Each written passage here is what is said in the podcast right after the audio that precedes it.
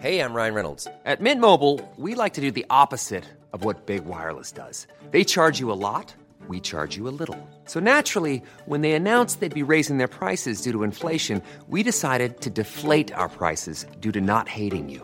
That's right. We're cutting the price of Mint Unlimited from $30 a month to just $15 a month. Give it a try at mintmobile.com slash switch. $45 upfront for three months plus taxes and fees. Promo rate for new customers for limited time. Unlimited more than 40 gigabytes per month. Slows. Full terms at mintmobile.com.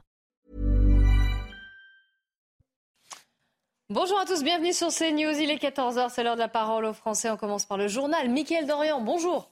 Bonjour Clélie, bonjour à tous. Emmanuel Macron est en Ardèche. Aujourd'hui, le président de la République visite un laboratoire pour parler de souveraineté pharmaceutique. Bonjour Florian Tardif, vous suivez aujourd'hui le, le chef de l'État. Il est de retour sur le terrain et il devrait être très présent cette semaine. Cicatrisation. Ah. Pour les, les gens. ont- Alors, on dirait que Florian ne, nous entend pas. C'est pas grave. On, va le retrouver un petit peu plus tard. Florian Tardif et euh, Florian Paume en direct euh, en Ardèche. Dans l'actualité également, l'affaire euh, Maël classée sans suite. Souvenez-vous, le père de ce jeune garçon de, de 10 ans avait porté plainte à la suite du harcèlement scolaire subi par son fils.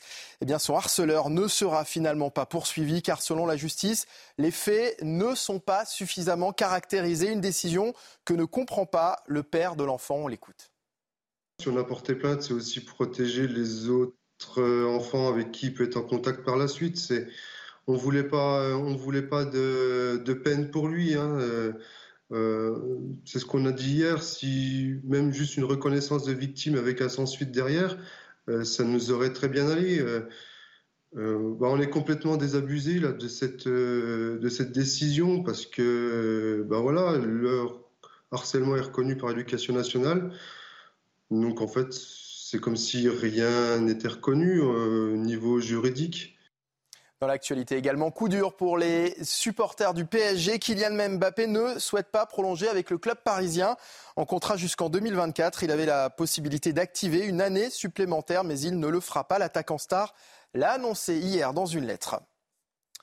On le surnomme le tueur des DRH. Gabriel Fortin est jugé à partir d'aujourd'hui. Resté euh, mutique depuis son arrestation, cet ingénieur euh, est accusé d'avoir tué de sang-froid deux de ses anciennes DRH ainsi qu'une conseillère de Pôle emploi.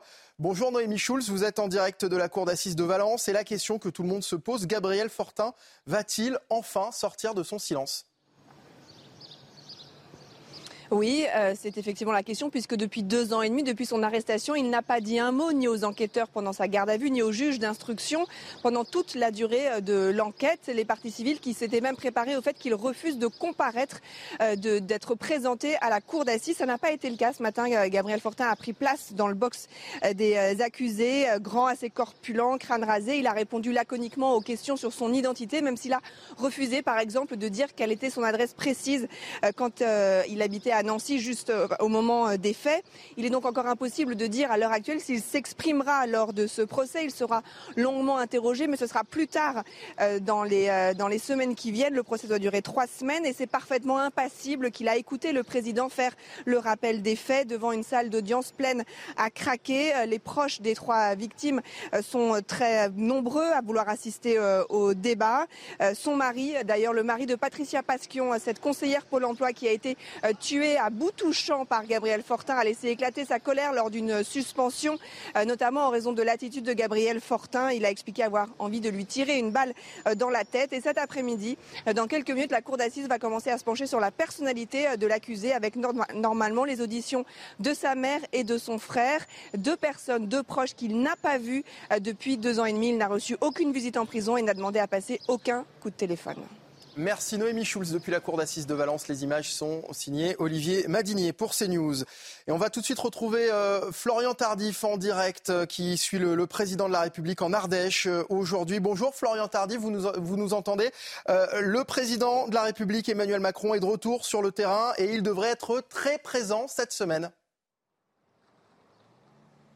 Oui, tout à fait. Euh, c'est l'un des premiers déplacements euh, consacrés à la souveraineté économique euh, de la France. Premier déplacement concernant la souveraineté pharmaceutique, puis demain, ce sera la souveraineté industrielle, puis aéronautique, lors d'un déplacement du président de la République qu'il effectuera la semaine prochaine au Bourges. Et concernant le déplacement aujourd'hui du chef de l'État en Ardèche, c'est l'un des enseignements de la crise de la Covid-19. La France dépend trop de l'étranger sur le plan sanitaire, ce qui n'est estimé euh, le chef de l'État, euh, ni compréhensible, ni acceptable par la population. C'est pour cela euh, qu'il faut engager un processus de réindustrialisation du pays dans ce secteur. Une liste de 450 médicaments a été clairement identifiée, jugée comme étant essentielle pour pouvoir soigner les Français. Sur ces 450 médicaments, c'est l'annonce réalisée ce matin par Emmanuel Macron. 25 produits seront dans les toutes prochaines semaines produits en France euh, sur le territoire euh, national. L'idée, vous l'avez compris, c'est de pouvoir euh, sécuriser l'approvisionnement de ces médicaments jugés comme étant essentiels en cas de forte tension sur le marché. Merci beaucoup. L'actualité internationale pour terminer. Trois personnes ont été tuées à plusieurs endroits de la ville de Nottingham, en Angleterre. Selon la police, les trois meurtres sont le fait d'un seul homme et impliquent une camionnette. Un suspect, un homme de 31 ans, a été euh, arrêté. Je vous propose d'écouter euh, le témoignage de cette personne qui a assisté à ce drame. Il a regardé dans son rétroviseur et a vu une voiture de police derrière lui, puis il a accéléré. Il y avait deux personnes qui tournaient au coin. Il est allé droit vers ces deux personnes. La femme a continué sur le trottoir et l'homme s'est envolé. J'aurais aimé ne jamais le voir, ça m'a vraiment choqué. Et voilà, c'est la fin de ce journal. C'est l'heure de la parole aux Français à présent. Vous retrouvez Clélie Mathias et ses invités. Merci Mickaël et on se retrouve à 15h pour le grand journal de l'après-midi. La parole aux Français, l'émission dans laquelle on vous donne la parole. Si vous voulez témoigner, si vous voulez nous envoyer des photos, des vidéos, n'hésitez pas, écrivez-nous. Témoin avec un S cnews.fr. Je suis en compagnie de Benjamin Cauchy. Bonjour. Bonjour. et Yvan Riofol. Soyez les bienvenus tous les deux. Bonjour à vous. Euh, nous allons donner la parole à, un habitant de Villeurbanne qui est euh, victime d'agressions, d'insultes, de menaces. Il va nous raconter ce qu'il vit, son calvaire, j'allais dire, parce qu'il n'ose même plus sortir de chez lui. Alexandre, normalement, on est en ligne avec lui, mais on a un petit problème de euh, liaison. Yvan Riofol, c'est toujours ces problèmes. Et on va écouter d'ailleurs Yvan Bouchier, le préfet délégué sécurité du, du Rhône parce que euh, ce que raconte cet homme est euh, absolument navrant puisqu'il est, il est handicapé, que les personnes, ses auxiliaires de vie ne, et ses soignants ne veulent plus venir pour, dans son immeuble. Pourquoi? Parce qu'il y a des dealers et des trafiquants et que forcément, cela, euh, ces allers-retours gênent les trafics. Alors, il y a des insultes, il y a des menaces, il y a parfois des, coups qui pleuvent. Donc, les auxiliaires et autres soignants ne veulent plus venir. Lui, il est cloîtré chez lui. Il a déjà eu des, problèmes. Il nous racontera ça de vive voix. Yvan Bouchier, le préfet délégué sécurité du Rhône, s'est rendu sur place pour constater un petit peu ce qui se, passait. Je vous propose de l'écouter. Ce qu'il dit est euh, intolérable. Euh, tout le monde doit pouvoir accéder chez lui. Les forces de police sont là. Et j'en profite de passer un appel. Le 17 doit être appelé systématiquement la police se déplace vite, elle se déplace aussi vite qu'elle le peut, et elle se déplace vite en réalité. Tous les services publics, et SOS Médecins fait partie des intervenants prioritaires, doit pouvoir intervenir et se rendre partout. On fera en sorte que ce soit le cas. Voilà, ce qu'il vit est intolérable. Alors Alexandre, bonjour. On a résolu le problème de, liaison. Bonjour monsieur, merci d'être en direct avec nous et de, nous livrer votre témoignage. Racontez un petit peu ce que vous viviez, mais on, voudrait l'entendre de, votre voix. Racontez-nous, euh, voilà, depuis combien de temps habitez-vous ce, logement? Il est cité, je crois, rue Jean Jaurès à, à Villeurbanne. Et voilà, quelle est la situation? Quel est le calvaire finalement que vous vivez au quotidien? Bah, écoutez, en fait, il y a du trafic de drogue depuis 10 ans et puis euh, donc euh, ils sont là depuis euh, depuis 10 ans. Ils, arrivent à 11 h du matin et puis ils partent à, peu près à 2 h Et ça fait 10 ans que vous subissez, subissez, parce que vous allez nous raconter ce que, ce que vous avez vécu, mais vous subissez en fait ces trafiquants, ces deals Oui, c'est ça, ouais. Ah, ouais. Rien n'est fait depuis 10 ans non, non, j'ai, euh, on a appelé la, la, la, régie. Euh, non, non, ils, amènent la police, euh, les fouillent, puis après, voilà, police repart et puis, et puis il reste. Alors pour vous, c'est compliqué, je crois, parce que vous n'osez même plus sortir de, chez vous. Pourquoi vous avez peur d'être agressé, d'être insulté, d'être menacé? J'ai été agressé, ouais, le, 7 mars, ouais, ouais, en sortant de chez moi, parce que j'avais enlevé, enlevé la pierre en fait qui permettait à la porte d'entrée de, de rester ouverte en fait. Et pour ça, pour ce motif, parce que vous avez gêné finalement le trafic et que vous avez euh, euh, bougé un élément du dispositif, j'allais dire, mais euh, à cause de ça, vous avez été frappé, vous avez été agressé. J'ai été, été agressé verbalement. Ils étaient combien? Ils étaient deux. Deux contre vous. Et comment avez-vous réagi? Est-ce que vous avez appelé la police immédiatement? Comment ça s'est passé? Non, non, pas tout de suite. Euh, en fait, j'allais en fait à l'entraînement et j'y suis allé par, la suite. Et, là, euh, vous nous racontiez également que vous n'osez déjà vous n'osez plus sortir de chez vous, mais surtout, je crois que les personnes qui doivent venir vous rendre visite, elles aussi ont peur. Bien sûr, oui, bien sûr, il y a, euh, il, y a, une panique générale, et donc on aimerait bien que ça cesse, on aimerait bien en fait revivre chez nous tranquillement. Et que disent Beaucoup plus agressif qu'avant. Ah, c'est monté d'un cran dans l'agressivité, en fait. C'est ce que vous nous dites. Et on sait pourquoi Parce qu'il y a. Oui, bah, il y a des menaces, il y a des intimidations, euh, puis il y a eu euh, des, menaces de mort. Enfin, c'est très euh, anxiogène. Hein. Que disent vos voisins? Ah bah, On en a tous marre. on aimerait vraiment que ça cesse. On a fait des pétitions, euh, on, a, écrit beaucoup de courriers donc au ministre de la Justice, au ministre de l'Intérieur, euh, au procureur de la République, euh, au maire. Au bailleur Et au bailleur, Oui, au bailleur aussi, d'accord. Euh, le préfet délégué de sécurité, Yvan Boucher, qu'on écoutait euh, juste avant de, retrouver la liaison avec vous, euh, s'est rendu sur place. Il a annoncé, voilà, il a dit que ce que vous viviez était totalement intolérable, mais ça, qui peut dire le contraire? Il a dit, mais il y a des choses qui sont faites, il y a, il y a une présence de force de police, et il a insisté sur ce fait. On va le réécouter, puis je vous redonne la parole juste après. Ce n'est pas une réaction dès maintenant uniquement. Euh, la police intervient tous les jours. Nous avons euh, augmenté de plus de 30% le nombre de trafiquants, ça fait 750 que nous avons arrêtés en, six mois, une augmentation de 30% par rapport à ceux que nous avons arrêtés et interpellés l'année dernière. Et ce sont des interventions qui sont en réalité quotidiennes. Mais ce n'est pas une ou deux interventions, ce sont des dizaines d'interventions que la sécurité publique, que l'ensemble des forces de police à Lyon et sur l'agglomération conduisent. Alors certes, nous avons des points de deal, nous en avons fait euh, diminuer le nombre de plus de 10% en un an, mais c'est une, c'est une, c'est une affaire quotidienne. C'est un combat qui est quotidien pour les forces. Alors, Alexandre, vous avez entendu Yvan Boucher à l'instant. Il dit voilà, on est présent, on lutte, on, euh, on, met des forces de police, on a réduit des points de. Mais enfin, vous, vous nous dites que ça fait quand même 10 ans que ça dure. Alors, qu'est-ce que vous lui répondez? Il faut changer les lois. Pardon? Il faut changer les lois. il faut changer, il faut changer les lois, oui. Il faut changer les lois, c'est-à-dire. Alors, si vous voulez, je crois que vous êtes accompagné. Il y a quelqu'un avec vous. Si elle veut, elle veut intervenir et vous euh, et, venir avec vous à vos côtés, il n'y a, aucun souci. On lui donne la parole également. Non, elle veut pas. non, donc vous faites porte-parole. D'accord. Euh, je peux vous demander qui, qui est-ce? Est-ce qu'on vous entend, madame Je suis une amie et euh, je, je, suis témoin de beaucoup de choses, mais je reste pas D'accord, une amie, donc témoin de beaucoup de choses. Mais alors, vous nous disiez, donc Alexandre va faire porte-parole de ce que, ce que vous dites, parce que c'est intéressant. Mais euh, voilà, il faut changer les lois. Mais c'est-à-dire, qu'est-ce qu'il ce faudrait faire? Expliquez-nous. Les mineurs sont impunis. Ouais, les mineurs sont, sont impunis, oui. Et que là, les, dealers qui sont dans votre hall d'immeuble, ce sont beaucoup de, jeunes, très jeunes, mineurs en tout cas?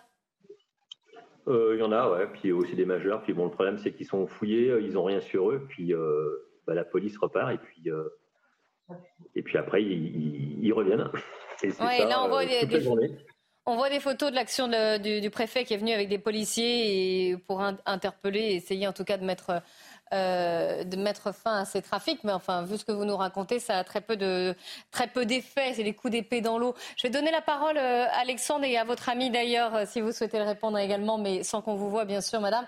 À Benjamin Cauchy et Yvan Rioufol qui ont des, questions pour vous. Benjamin Cauchy. Oui, bonjour monsieur et, bonjour madame. Est-ce que vous pourriez nous éclairer sur le, la vie quotidienne dans votre quartier? Est-ce que vous avez des commerçants dans votre quartier? Bah oui, oui, il y a des. Euh, Vous avez des, des pizzaiolos, il y a des, des boulangers, euh, il y a, euh, il y a une, une, une épicerie. Euh. D'accord. Est-ce qu'il vous avez également des services publics? Est-ce qu'il y a des associations? Est-ce que la ville a investi euh, dans des mm. équipements publics?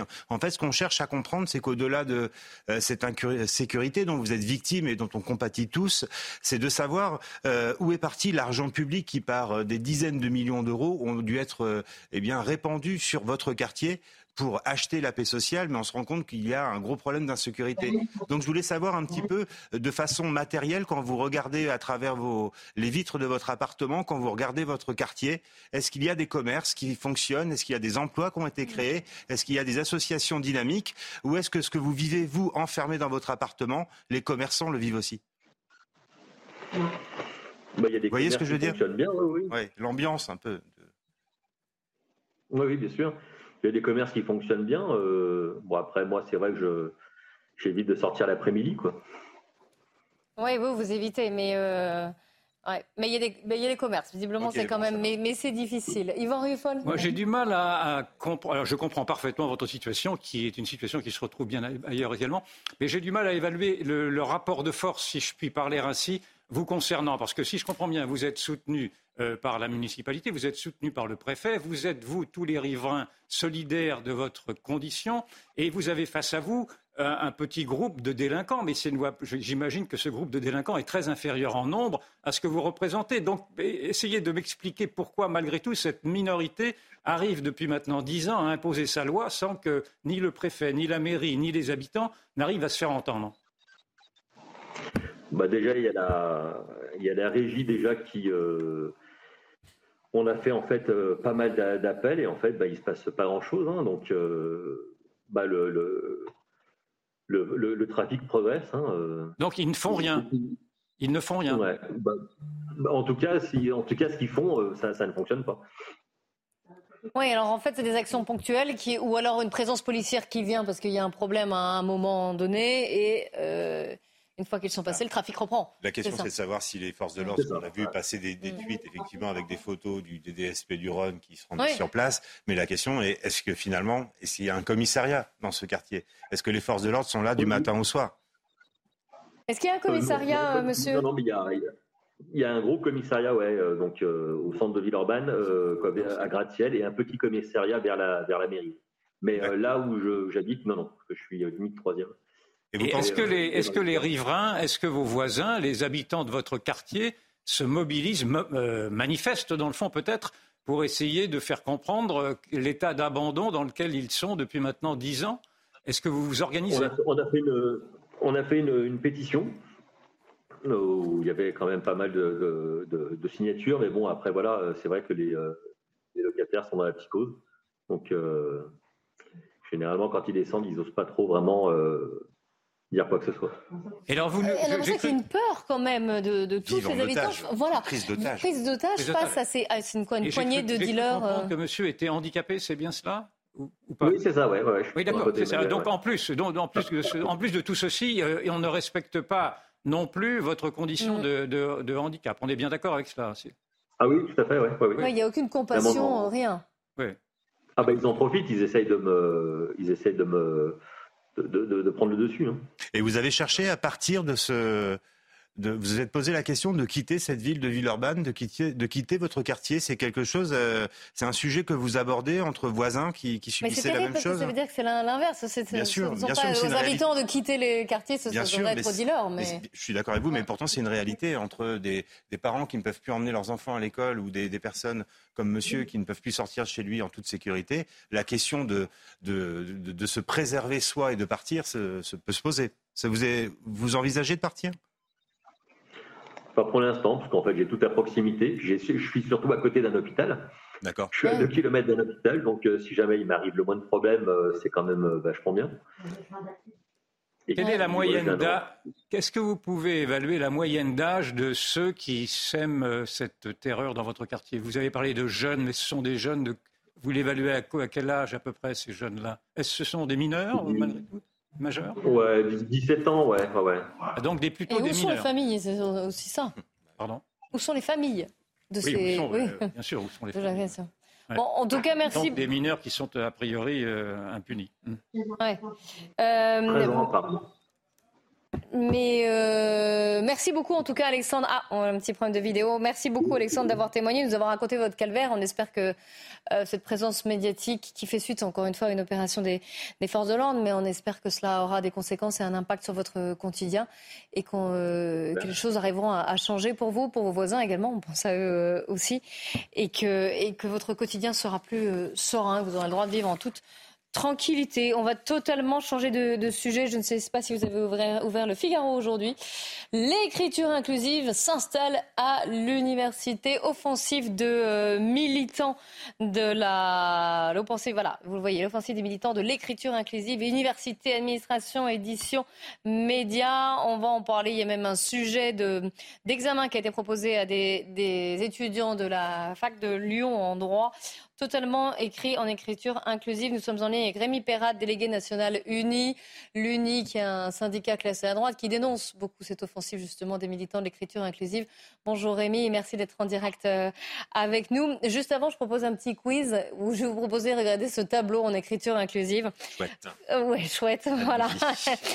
alors, comment est-ce qu'on pourrait... Parce que c'est... Alors, au-delà, on connaît, il y a différentes choses. Hein. Il y a l'écriture inclusive, il y a le fameux point médian auquel on sait plus ou moins habitué, on va dire, plutôt moins. Non, c'est pas habitué. mais, mais il était.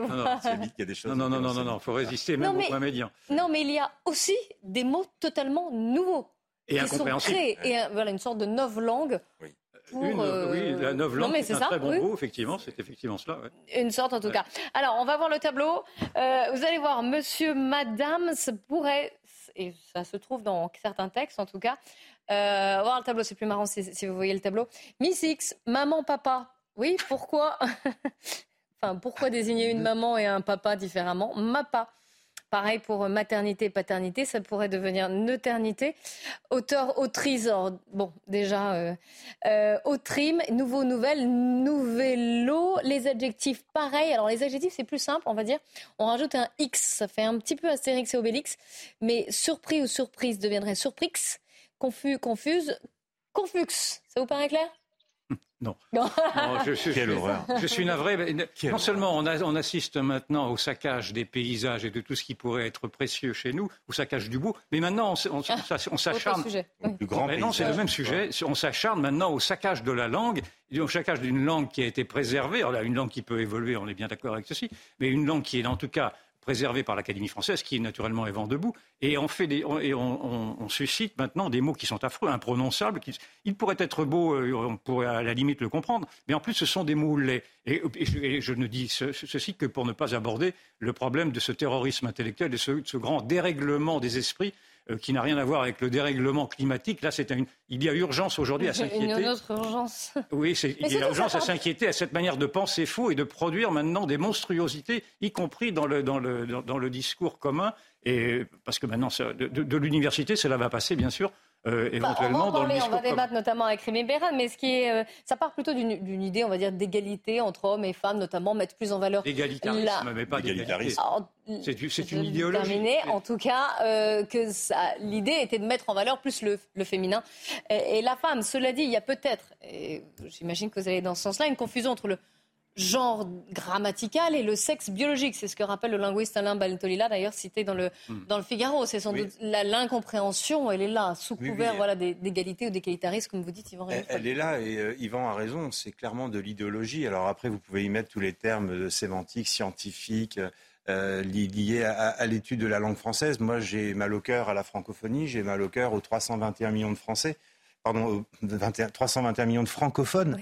Euh, que doivent-ils penser euh, de ce saccage de la langue française. Et puis, en tant que chef d'entreprise, je me dis, j'aimerais bien un jour avoir des interlocuteurs internationaux qui sachent parler français. Quelle langue française apprend-on mm. euh, à l'étranger? Aux États-Unis, quel, français apprend-on? Et alors, vont-ils apprendre euh, un français universitaire classique que nous, nous respectons et en France, on est en train de saccager notre propre langue qui fait notre force? C'est juste ce que M. Macron appelait la décivilisation, mais c'est clairement ça. Allez, on va en parler, on va en débattre. Euh, on a bien compris votre euh, point de vue. Euh, mais on en parlera également aussi avec Rémi Perrade. Encore une fois, on se retrouve juste après quelques instants de, de pub. À tout de suite. Il est 14h30 sur CNews, le Flash Info tout d'abord avec Somaya Labidi. La France va bientôt relocaliser la production de certains médicaments lors d'un déplacement en Ardèche. Emmanuel Macron a fait état d'une cinquantaine de médicaments essentiels pour l'école. Notre dépendance aux importations extra-européennes est avérée et donc à relocaliser. Le chef de l'État précise que 25 d'entre eux verront leur production relocalisée ou augmenter significativement dans les deux semaines à venir. Le Sénat examine le projet de loi d'orientation et de programmation pour la justice. Parmi les mesures phares, la hausse des moyens, la refonte de la procédure pénale ou encore un nouveau tribunal des activités économiques. Et pour y arriver, le budget du ministère de 9,6 milliards d'euros cette année doit passer à près de 11 milliards d'ici 4 ans. Et puis les suites de l'agression de Kenzo lors du match AG AC Ajaccio-Marseille. Deux hommes ont été placés en garde à vue aujourd'hui, portant à quatre le total des gardes à vue, a indiqué le parquet d'Ajaccio. Pour rappel, le 3 juin dernier, le jeune supporter de l'OM atteint d'un cancer et sa famille avait été agressé en loge. Une agression qui avait suscité les mois jusqu'au chef de l'État. La parole aux Français sur euh, CNews, l'émission dans laquelle on vous donne la parole. N'hésitez pas, un témoin at cnews.fr pour nous écrire. Je suis toujours en compagnie de Benjamin Cauchy, Yvan Rieufol et nous sommes en ligne avec Rémi Perrat, délégué national de l'UNI. Euh, nous parlons de l'écriture inclusive. Rémi, bonjour, merci hein, de, de, témoigner et d'alerter sur ce sujet, ce que vous faites déjà depuis quelques, quelques mois. En fait, vous êtes faites partie des défenseurs acharnés de la langue euh, française et vous dénoncez ces, euh, j'allais dire, euh, oui, ces incursions de l'écriture inclusive. Le Figaro dit qu'il y a une offensive des militants et que l'écriture inclusive s'installe à l'université. C'est l'impression que vous avez qu'il y a vraiment une installation de l'écriture inclusive au sein de l'université? Alors oui, ça fait même de nombreuses années que l'UNI alerte sur ce phénomène qui n'est absolument pas nouveau qui s'intensifie euh, ces dernières années, ces derniers mois, mais qui n'est absolument pas nouveau, de euh, professeurs militants, euh, de présidents d'universités militants qui imposent cette destruction, cette déconstruction de la langue française au sein euh, de l'université. Alors ça a commencé dans les communications institutionnelles, dans les mails envoyés par les services, euh, différents services des universités aux étudiants. Maintenant, ça s'installe dans les cours, dans la pédagogie et dans les énoncés d'examen, comme l'Uni euh, Lyon l'a dévoilé à Lyon 2. donc effectivement, c'est un grand danger hein, pour, pour notre langue. Et au-delà du danger pour notre langue, c'est c'est derrière ça c'est un projet civilisationnel de détruire ce qu'est la France actuellement et ce qu'est notre nation. Et la langue fait partie de ce qu'est notre nation. Alors, je ne sais pas si, ça va aussi loin. En tout cas, effectivement, ce qui est dénoncé, c'est qu'il y a un but politique et voire idéologique. Mais euh, en, tout cas, ce que je voulais savoir, c'est que les étudiants qui, eux, se retrouvent, par exemple, ce qui s'est passé là, avec un sujet d'examen écrit, rédigé en, écriture inclusive, s'ils ne répondent pas, s'ils ne n'écrivent pas eux-mêmes en écriture inclusive, est-ce qu'ils sont pénalisés? Alors, en tout cas, ce n'est pas écrit évidemment sur euh, l'énoncé d'examen. Euh, ce qu'on regrette, c'est qu'on propose euh, ça aux étudiants, on, met l'écriture inclusive dans les cours, dans les énoncés d'examen, ce qui sous-entend quand même aux étudiants que s'ils se soumettent à cette écriture idéologique, euh, ils seront, euh, en tout cas, euh, ils seront mieux considérés par les enseignants que ceux qui ne le font pas. donc c'est une manière lente, mais mais absolument, absolument certaine des enseignants de d'imposer leur leur idéologie aux étudiants alors, qu'est-ce qui se passe, par exemple? Parce qu'elle n'est pas si facile. Hein. Même nous, on a regardé euh, quelques exemples euh, avant, la, publicité. Mais euh, voilà, quand il y a, par exemple, des élèves qui sont dyslexiques, quand il y a des élèves qui sont étrangers, ça arrive, hein, il y a des, gens qui viennent à l'université française. Pour eux, déjà, peut-être que maîtriser la langue française, c'est déjà un, cap. Mais alors, maîtriser l'écriture inclusive de la langue française, encore plus. Qu'est-ce qui se passe pour ces élèves-là? Est-ce qu'il y a un, peu de... J'allais dire de compréhension? Ou est-ce que eux ils sont inclus, entre guillemets, si vous me permettez euh, euh, cette expression, dans cette écriture inclusive comment, ça se passe pour eux? Alors justement, cette écriture euh, qu'on appelle inclusive ne l'est en réalité pas parce que, comme vous dites, elle exclut les, les étudiants étrangers et les étudiants en situation de handicap. Et tout cela, c'est ignoré par les enseignants, par les présidents d'université, euh, pour euh, lesquels euh, seule l'idéologie absolue compte. donc, on est, pourtant, on est, on est face souvent à, des, à des, militants qui vont se prétendre défenseurs des étudiants étrangers, qui en réalité, dans, dans, les faits, ne les défendent absolument pas par, ces, par cette mesure-là. Alors souvent, le ministère de l'Éducation nationale qui a été interrogé sur ce sujet a mis en avant la liberté pédagogique des enseignants et des professeurs. Mais est-ce que, est que vous-même, en tant que syndicat étudiant, vous avez alerté, par exemple, les, présidents d'université? Est-ce que voilà, ou même ces professeurs? Est-ce que vous les avez interpellés? Euh, Là, le professeur a refusé de, répondre au Figaro. Quelle a été euh, leur réponse? Alors d'abord sur la liberté académique euh, derrière, le, derrière laquelle se cache la ministre de l'enseignement supérieur, euh, ça n'a aucun sens. Hein. La liberté académique, c'est fait pour protéger des enseignants qui vont euh, tenir, tenir des propos dans leurs cours et qui vont être par exemple menacés de mort, etc. parce qu'ils vont critiquer une religion, comme ça c'est vu. La liberté académique, c'est pas la liberté d'un professeur de détruire la langue française. Euh, il ne faut pas dévoyer ce concept. Ensuite, parce que nous, on, sait des réactions des, des, présidents d'université, on a déposé des motions dans toutes les universités de France dans lesquelles les élus unis sont présents euh, pour euh, interdire l'utilisation de l'écriture inclusive. Et toutes ces motions ont été rejetées par les conseils d'administration d'universités qui sont à grande majorité composés d'enseignants plutôt à gauche, voire d'extrême gauche. Hmm, une question pour vous, Divan Rioufol. Oui, euh, une petite réflexion en préalable. Moi, je trouve profondément révoltant cette capitulation que l'on observe partout aujourd'hui en France, pas simplement à l'université, devant la tyrannie des minorités, singulièrement ici devant la tyrannie, euh, devant le lobby euh, alors de, LGBT, la, de, la, théorie du genre, de, la cancel culture, appelez ça comme vous voulez, mais en tout cas d'un petit groupuscule très effectivement fortement idéologisé qui, qui essaye d'imposer ses règles en insultant ceux qui, les contesteraient, en les traitant en l'occurrence d'homophobes, de ringards, de racistes, d'extrême droite ou tout ce que vous voulez. Et donc je trouve ceci profondément irritant et qui vient vraiment euh, en flagrant délit de, de, violation de ce qu'est une démocratie, qui est la loi du nombre, la loi du plus grand nombre. Vous croyez vraiment qu'elle a un avenir, cette euh, Je pense que. Cette écriture inclusive, parce qu'on le disait, c'est difficile à maîtriser quand même. Il ne faut pas la prendre à la légère. Il ne faut pas la prendre à la légère. Comment, comment on va maîtriser ces nouveaux termes Je pense qu'elle est vouée à être ridicule, parce que c'est pas, comme ça a été dit, c'est pas une, c'est une écriture inclusive qui exclut, c'est une écriture inclusive qui n'arrive pas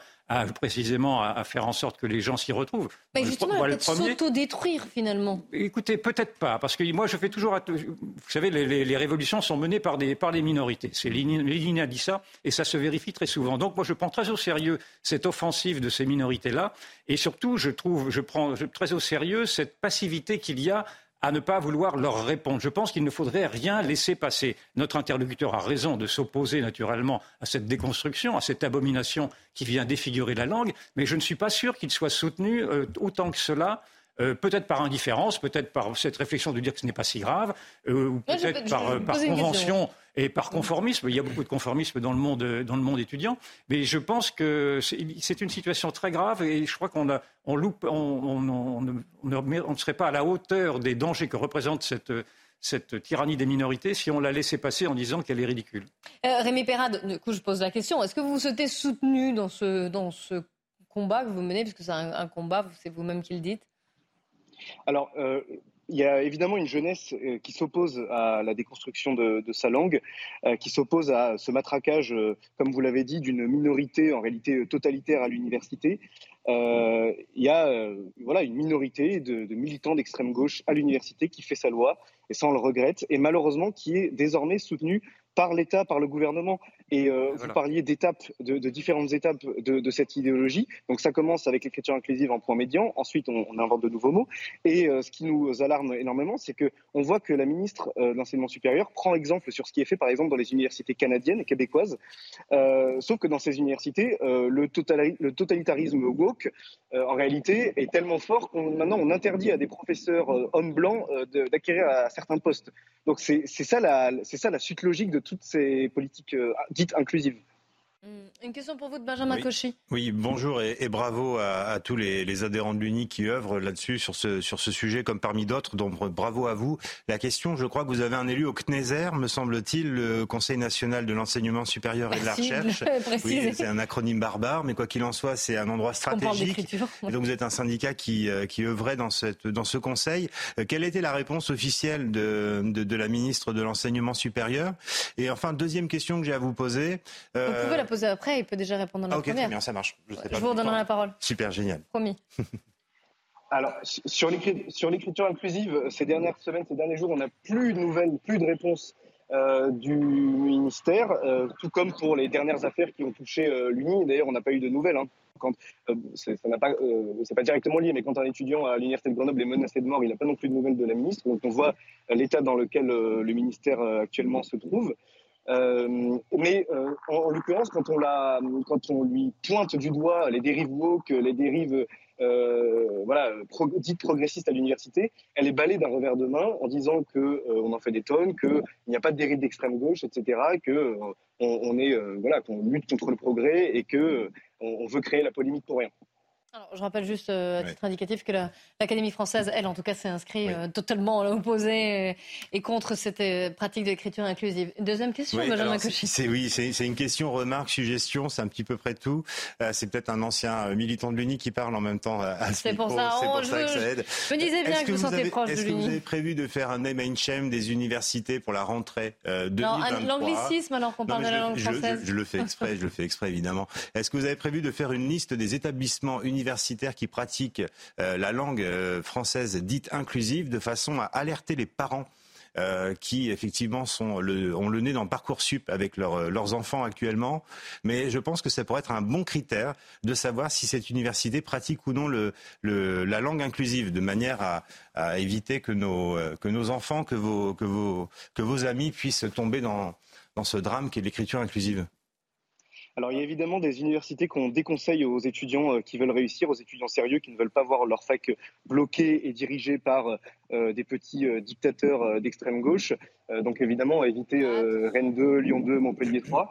Mais, S'il vous plaît, faites attention aux mots que vous choisissez. Mais bon, ben, en tout cas, c'est ce qu'on subit malheureusement au quotidien dans les universités.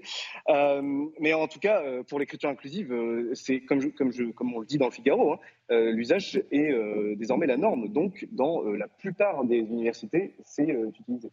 Alors, une dernière question de la part oui, Comment sont reçus au cœur de l'université, au cœur de, de, chez, vos, chez vos étudiants, chez vos amis étudiants, comment sont reçus vos critiques de l'écriture inclusive? Est-ce que vous êtes compris ou est-ce que vous êtes caricaturé?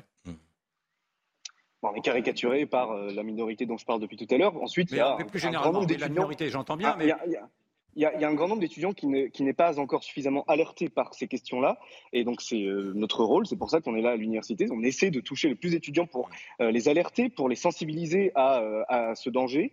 Qu'est-ce qu'ils vous disent? donc, bah, il y a beaucoup d'étudiants euh, qui euh, vont euh, qui vont faire du relativisme à ce sujet, hein, qui vont estimer que que que, que tout se vaut, que ce n'est pas bien grave, que si on peut avancer un petit peu vers l'égalité entre les sexes, c'est c'est un bon outil. donc il y a voilà il y a une pardon pour le mot, mais il y a une propagande qui a été martelée depuis des années à ces élèves-là, et donc on arrive à ce résultat pour chez, chez un certain nombre d'étudiants. Pour vous, c'est une, idéologie avec sa propagande. Vous utilisez le jargon approprié, en tout cas. Merci beaucoup. Euh, le jargon approprié à l'idéologie et à la propagande. Alors après, euh, chacun est libre de penser ce qu'il veut. Merci beaucoup Rémi Perra d'avoir euh, témoigné et de nous avoir expliqué votre, votre point de vue. On va changer totalement de sujet, malheureusement totalement. On va faire un sujet qui plaît beaucoup à Yvan Rieffol, qui est le foot. Eh oui. Non, on, va pas. Je sors mon, je mon carton. Ah non, pas du tout, parce que là, on va ah pas vraiment parler foot finalement. On va parler business ah et on va parler euh, contrat juridique. Parce que c'est ce qui est en jeu, au-delà même des performances de Kylian Mbappé, Kylian Mbappé, je pense que tout le monde voit euh, qui c'est. Là, on, est sur autre chose. On est sur euh, du gros business, puisque c'est une affaire de gros sous derrière, évidemment. Et on est sur des enjeux juridiques et sur des histoires de contrats. Pour mieux savoir ce qu'il en, est, de quoi il s'agit et pourquoi on en parle depuis euh, hier soir, depuis tôt ce matin. Kylian Mbappé a refait en plus un, communiqué il y a quelques heures à peine pour préciser qu'il n'avait jamais discuté d'une prolongation de contrat avec le PSG, parce que c'est bien ça le sujet. Avant d'en parler avec Romain Bedou, qui est journaliste à France Bleu Paris, on regarde ces sujets et les explications d'Augustin Donadieu. Kylian Mbappé aurait-il déjà commencé à faire ses valises? Dans une lettre envoyée au PSG hier, le jeune attaquant a officiellement fait savoir qu'il ne prolongera pas sa collaboration un an de plus jusqu'en 2025. Le contrat de Kylian Mbappé au Paris Saint-Germain se terminera donc comme prévu à l'été 2024.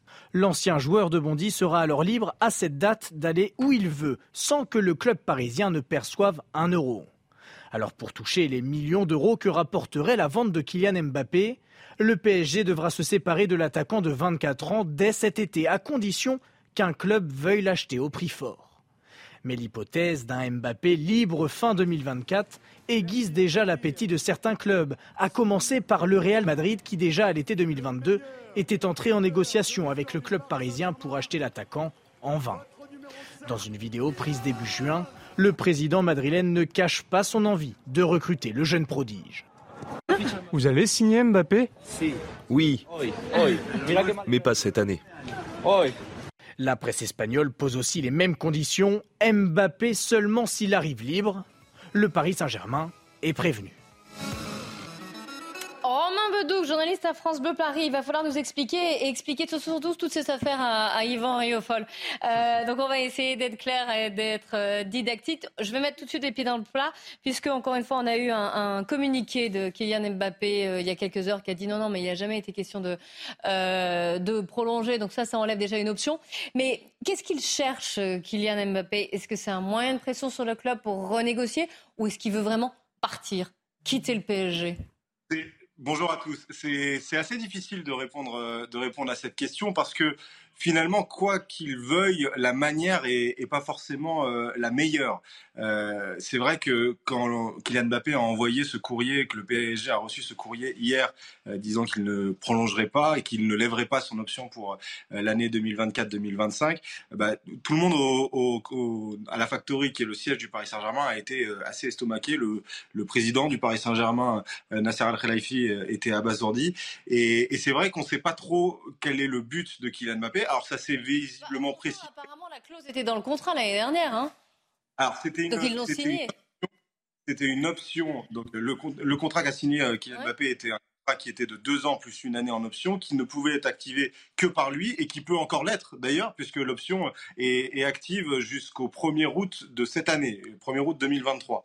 Donc s'il change encore une fois d'avis, euh, il, pourrait, euh, il pourrait le faire, mais c'est très peu probable. Euh, là, les informations que le Parisien vient de, de sortir disent que Mbappé voudrait partir dès cet été au Real Madrid, et donc l'hypothèse la, plus vraisemblable serait une vente cet été euh, du Paris Saint-Germain potentiellement au Real Madrid euh, de, Kylian Mbappé. Et pourtant, on va avoir des images, on voit lui, lui enfin lui, donc Kylian Mbappé avec un maillot 2025, euh, hein, affiché fièrement, grand sourire. Hein. Oui. Oui, oui, c'est parce qu'il avait, euh, il avait pris l'option automatique. Euh, on apprend dans le communiqué à l'AFP qu'il a euh, dit dès le 15 juillet 2022 au PSG qu'il n'activerait pas cette option. Donc c'est vrai qu'il y, a, un jeu de faux semblants qui a été fait auprès des, supporters parisiens de vendre un projet Mbappé jusqu'en 2025, alors que bah non, c'était visiblement 2024 et que l'année 2024-2025 n'a jamais été, n'a jamais été une option pour, pour Kylian Mbappé. Je disais que c'était une affaire de gros sous et de business, mais si le PSG perd, euh, alors déjà Messi, ça s'est fait, mais Mbappé, c'est un problème quand même, parce que c'est une vitrine pour la Ligue 1, pour les problèmes de droit aussi derrière. Enfin, il y a d'autres enjeux, en fait, c'est pas que du... Voilà, ça va bien au-delà d'un simple joueur qui part. Bien sûr, bien sûr, c'est pas que du que des gros sous parce que euh, vous imaginez bien que si Kylian Mbappé part au Real Madrid, il va pas être payé en, en cacahuètes, il va pas être payé en, en barre chocolatée. Euh, il, il y va, il va gagner aussi un, un, un très très gros salaire. Maintenant, pour le Paris Saint-Germain, euh, quelle est la meilleure euh, option? Est-ce que la meilleure option est de garder Mbappé un an, euh, quitte à ce qu'il parte gratuitement, donc ne pas toucher d'indemnité de transfert euh, à la suite de, son contrat, et ensuite devoir tout reconstruire, puisqu'effectivement, Messi sera déjà parti. Là, Mbappé sera parti. Il y aura Neymar encore qui est sous contrat jusqu'en 2027, mais on ne sait pas quel est son futur au, Paris Saint-Germain.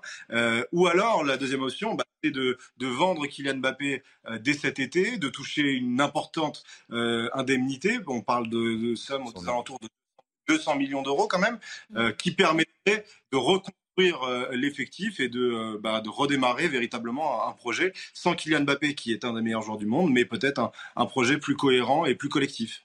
En tout cas, c'est pas une bonne nouvelle pour les impôts aussi et pour les finances de la France, hein, s'il part. Hein. Je suis désolé de revenir à, ça, à cela, mais c'est toujours une bonne nouvelle quand un fleuron français euh, réussit à l'international euh, dans le business. quand on est une entreprise qui rayonne à l'international, on est fier de dire oui, mais il est français, c'est une entreprise française. Il ne faudrait pas non plus qu'on ce chauvinisme acharné qui nous empêche finalement de faire rayonner nos talents ailleurs. Peut-être au Milan AC aussi. Il a discuté avec Zlatan la semaine dernière à Roland Garros. Mais Ouais, non, il y a autre chose aussi, parce que justement, puisqu'on parle de la politique, il y a Emmanuel Macron qui avait joué un rôle quand même dans le prolongement de Kylian Mbappé. Il l'avait, il l'avait appelé, il avait quand même. Est-ce que, est-ce que là, il va le recontacter? Est-ce que c'est possible? On ne sait pas, on n'est pas dans le secret, euh, le secret des, des plus puissants. Euh, mais ce qui est intéressant, de, Travailler de- deux ans plus longtemps Mbappé, c'est ça? D'accord. ce qui est intéressant sur l'aspect imposition, c'est que Kylian Mbappé pourrait par exemple prendre exemple sur Karim Benzema, qui est, parti au Real Madrid il y a 14 ans euh, et qui continuait de payer ses impôts en France pendant, pendant 14 ans. Donc Kylian Mbappé pourrait peut-être continuer de payer ses, impôts en France si on reste sur cet aspect-là. Maintenant, sur euh, l'aspect est-ce que euh, Est-ce que Emmanuel Macron va encore une fois appeler Mbappé pour le convaincre de rester à Paris? J'en doute, j'en doute.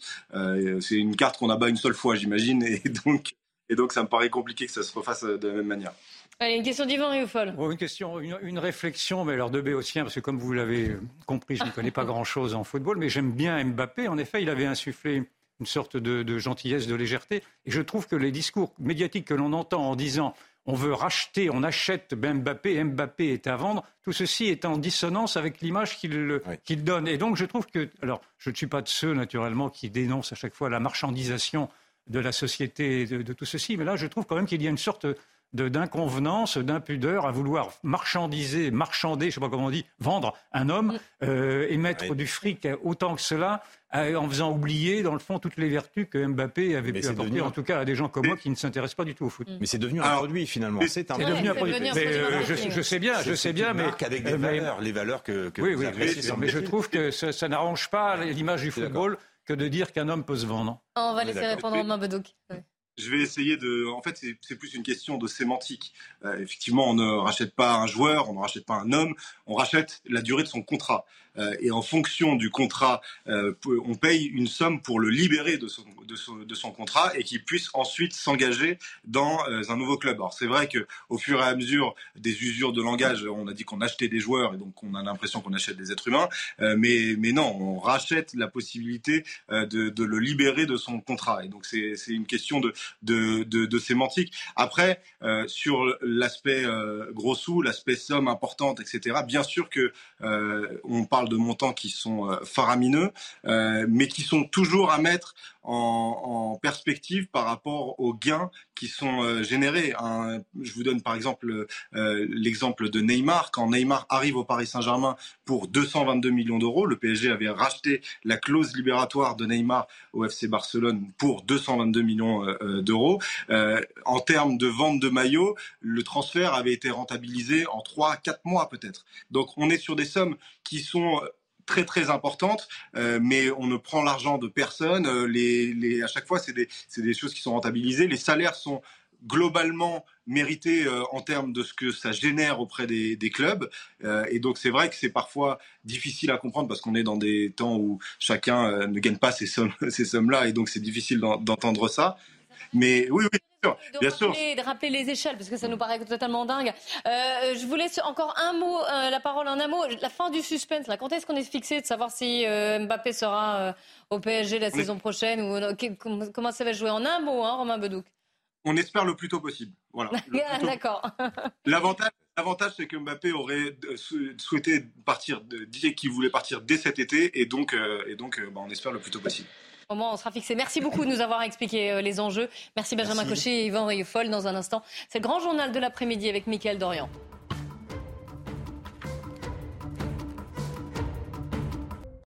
Il est 15h sur CNews. Bonjour à tous et bienvenue. Si vous nous rejoignez, c'est l'heure du grand journal avec Mickaël Dorian. Bonjour Mickaël. Rebonjour Clélie, bonjour à tous. À la une de l'actualité, Emmanuel Macron est en Ardèche. Aujourd'hui, le président de la République a présenté un plan de relocalisation de la production de médicaments en France pour faire face aux pénuries. Les précisions de Florian Tardif dès le début de ce journal. Gabriel Fortin devant les assises. Cet ingénieur au chômage est accusé d'avoir tué de sang-froid deux de ses anciennes DRH ainsi qu'une conseillère de Pôle emploi. Nous retrouverons Noémie Schulz en direct de la cour d'assises de Valence. Donald Trump, une nouvelle fois devant la justice. L'ancien président des États-Unis est accusé d'avoir euh, conservé des documents confidentiels après son départ de la Maison-Blanche. Les détails avec notre correspondante aux États-Unis, Elisabeth Guedel. Enfin, coup dur pour les supporters du PSG. Kylian Mbappé ne souhaite pas prolonger avec le club parisien. En contrat jusqu'en 2024, il avait la possibilité d'activer une année supplémentaire. Il ne le fera pas. L'attaquant star l'a annoncé hier dans une lettre. Emmanuel Macron est donc en Ardèche aujourd'hui. Le président de la République a visité un laboratoire pour parler de souveraineté pharmaceutique. Il a notamment dressé une liste de 25 médicaments qu'il promet de relocaliser. Les précisions, Florian Tardif.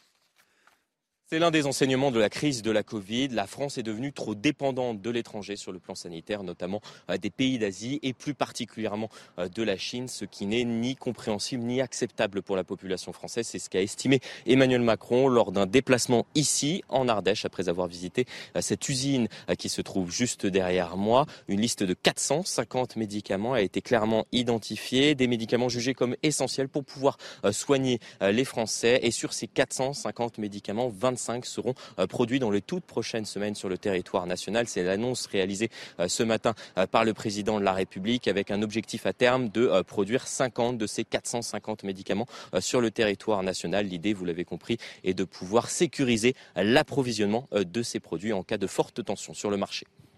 Merci beaucoup Florian Tardif avec les images de Florian Paume. La chronique écho, c'est avec vous Eric de Reit Maten. On va essayer de répondre à une question. Est-ce qu'il est possible de faire revenir, j'allais dire, aussi vite autant de médicaments? Oui, c'est relocaliser. Est-ce que c'est faisable? Eh bien oui, si on y met les moyens, oui, si les entreprises jouent le jeu. Vous savez qu'il y a un plan qui s'appelle euh, France Relance, qui a été décidé après le Covid.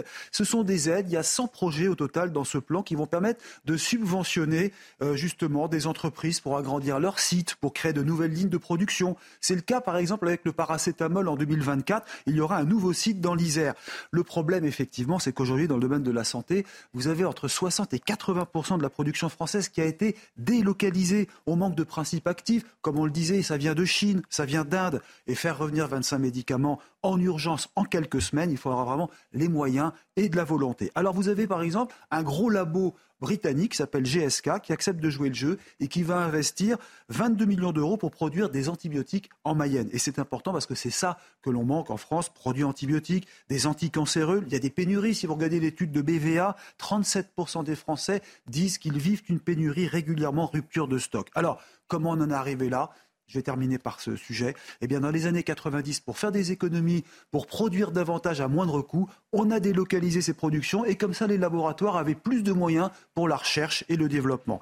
Donc si ces produits reviennent en France, il faudra accepter de payer plus cher parce que la France aujourd'hui est considérée comme l'un des pays d'Europe où les médicaments valent le moins cher. Merci Eric de Riedmaten. Gabriel Fortin devant les assises. Cet ingénieur au chômage est accusé d'avoir tué de sang-froid deux de ses anciennes DRH ainsi qu'une conseillère de Pôle emploi. Bonjour Noémie Schulz, vous êtes en direct de la cour d'assises de Valence et à l'audience, celui que l'on surnomme le tueur de DRH est enfin sorti du silence. Oui, euh, à la reprise de l'audience à 14h, le président de la Cour d'assises lui a demandé s'il souhaitait réagir euh, à la, lecture des faits euh, qui avaient eu lieu le, matin. ah bah oui, dit Gabriel Fortin, il est debout, murmure dans la salle, hein, puisqu'il n'a jamais parlé depuis son arrestation il y a deux ans et demi. Il sort un petit texte qu'il lit. Je souhaite dire qu'il y a beaucoup de mensonges dans la continuité des faits dont j'ai été victime. J'ai envoyé de nombreuses plaintes, j'ai alerté sur ma situation des députés, des ministres de la Justice, des personnes en capacité d'agir comme les procureurs de Nancy, Chartres et Valence sont responsables de la situation. Euh, une déclaration euh, assez euh, obscure, mais qui a le mérite, effectivement, pour les parties civiles de laisser penser que peut-être il s'exprimera lors de ce procès. Il s'est rassis ensuite. C'est en ce moment sa mère qui est en train de témoigner, une vieille dame de 78 ans qui semble perdue, déboussolée, qui peine à se souvenir des dates, des lieux. Je suis tombée des nues. Ce qui s'est passé pour moi, c'est impensable. Je ne comprends pas. S'il m'avait parlé, je l'aurais envoyé chez un médecin je l'aurais empêché. Il affichait la vie des gens et la sienne en l'air. Mais cette mère ne semble pas capable d'expliquer ce qui a amené euh, son fils à commettre ces euh, crimes, ce fils avec lequel elle communiquait assez peu. Merci beaucoup Noémie Schulz avec les images d'Olivier Madinier sur place donc. L'affaire Maël, classée sans suite, souvenez-vous, le père de ce jeune garçon de, de 10 ans avait porté plainte à la suite du harcèlement scolaire subi par son fils. Et bien son harceleur ne sera finalement pas poursuivi car selon la justice, les faits ne sont pas suffisamment caractérisés, une décision que ne comprend pas le père de l'enfant. Si on a porté plainte, c'est aussi protéger les autres euh, enfants avec qui il peut être en contact par la suite. On voulait pas, euh, on voulait pas de, peine pour lui. Hein. Euh, c'est ce qu'on a dit hier. Si même juste une reconnaissance de victime avec un sans suite derrière, ça nous aurait très bien allé bah, on est complètement désabusé là, de, cette, euh, décision parce que bah, voilà, leur harcèlement est reconnu par l'éducation nationale. Donc en fait, c'est comme si rien n'était reconnu au niveau juridique. Dans le reste de l'actualité, 78% des jeunes avouent avoir déjà perdu le contrôle au volant euh, après avoir consommé de la drogue. L'Institut Ipsos a publié la troisième édition de son baromètre des addictions. On y apprend aussi que deux jeunes sur trois ont déjà téléphoné, envoyé ou lu des SMS ou encore regardé des films, que ce soit en voiture, en moto ou à vélo. Dans l'actualité à l'étranger, trois personnes ont été tuées à plusieurs endroits dans la ville de Nottingham, en Angleterre. Selon la police, les trois meurtres sont le fait d'un seul homme et impliquent une camionnette. Un suspect, un homme de 31 ans, a été arrêté. Trois autres personnes ont été blessées. Les précisions de Soumaïa Lalou et Louise Béchiza. Tout le centre de Nottingham est bouclé. Un peu plus tôt, un homme de 31 ans a été arrêté. Il est soupçonné d'avoir renversé avec sa camionnette au moins six personnes dans le centre de la ville. Trois victimes sont mortes, trois autres ont été blessées et admises à l'hôpital. À 4 heures du matin, la police est appelée alors que deux personnes ont été retrouvées mortes à Ilkeston Road. Un peu plus tard, un autre appel informe les agents que trois personnes ont été renversées par une camionnette à Milton Street. Puis on retrouve un troisième mort à Magdala Road. Une témoin bouleversée raconte un des incidents. Il était 5h30 du matin, j'allais travailler et une camionnette blanche s'est arrêtée à côté de moi et j'ai pensé Oh c'est bizarre, alors j'ai regardé. Puis il a regardé dans son rétroviseur et a vu une voiture de police derrière lui. Il a alors accéléré. Il y avait deux personnes qui tournaient au coin. Il a foncé droit sur elle. La femme s'est retrouvée sur le trottoir et l'homme a volé. C'était un tel choc. La police établit un lien entre les trois incidents et retrouve la camionnette et le suspect dans la matinée. L'enquête est en cours afin de déterminer les circonstances exactes de ces incidents. Pour l'instant, L'identité du suspect et ses motivations n'ont pas été communiquées.